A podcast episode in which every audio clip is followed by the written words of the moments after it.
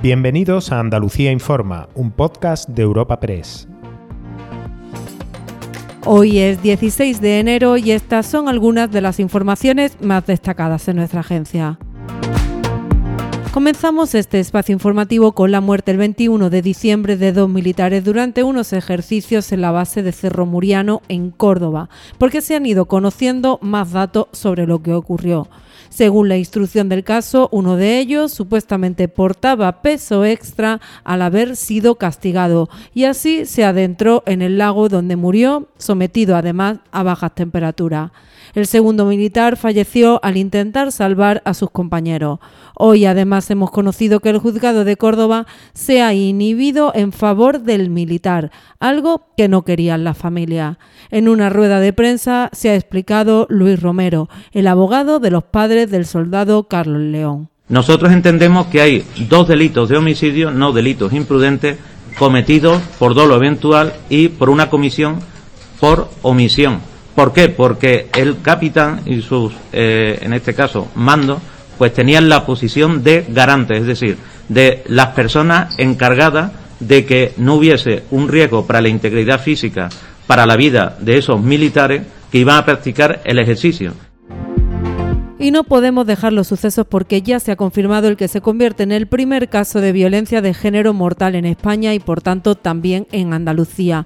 Tuvo lugar la pasada semana en Belén, Málaga, donde fallecía por asfixia una mujer de 56 años y de origen rumano, aunque afincada desde hace tiempo en nuestra tierra.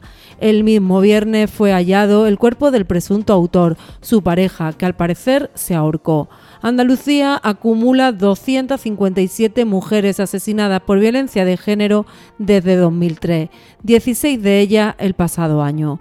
Una vez más se han producido minutos de silencio y declaraciones de repulsa, como es el caso del subdelegado en la provincia de Málaga, Javier Salas. Esperemos que sea el último, pero desgraciadamente las cifras de años anteriores nos dan que pensar que no va a ser así.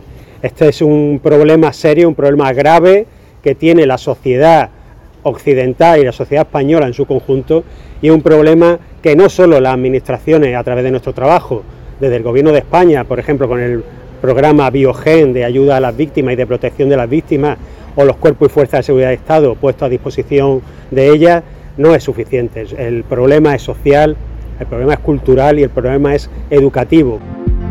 Y cerramos con un conflicto histórico, el de la frontera con Gibraltar. A este territorio llegan a diario españoles por motivos laborales o familiares y ya van dos días los que se están registrando importantes colas para acceder por la verja. La Asociación de Trabajadores Españoles en Gibraltar ya advirtió este lunes de que entre las 7 y las 8 de la mañana se habilita un carril más para los vehículos de dos ruedas, pero que esta vez no fue así, dificultando su paso. Hoy las quejas han venido desde el sindicato Comisiones Obreras.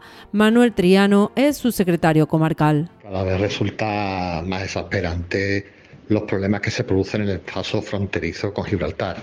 En este sentido, condenamos que los trabajadores extrafronterizos hayan tenido que pasar estos días por unas colas inaceptables eh, eh, en un paso fronterizo que lo que está llamado es a desaparecer, como los tienen comprometidos los gobiernos, y no a poner a implementar más medidas contra el paso, el libre ejercicio del tránsito de las personas por ese paso fronterizo. Recuerda que puedes encontrar estas y otras muchas noticias en la sección de Andalucía en nuestra web europapress.es.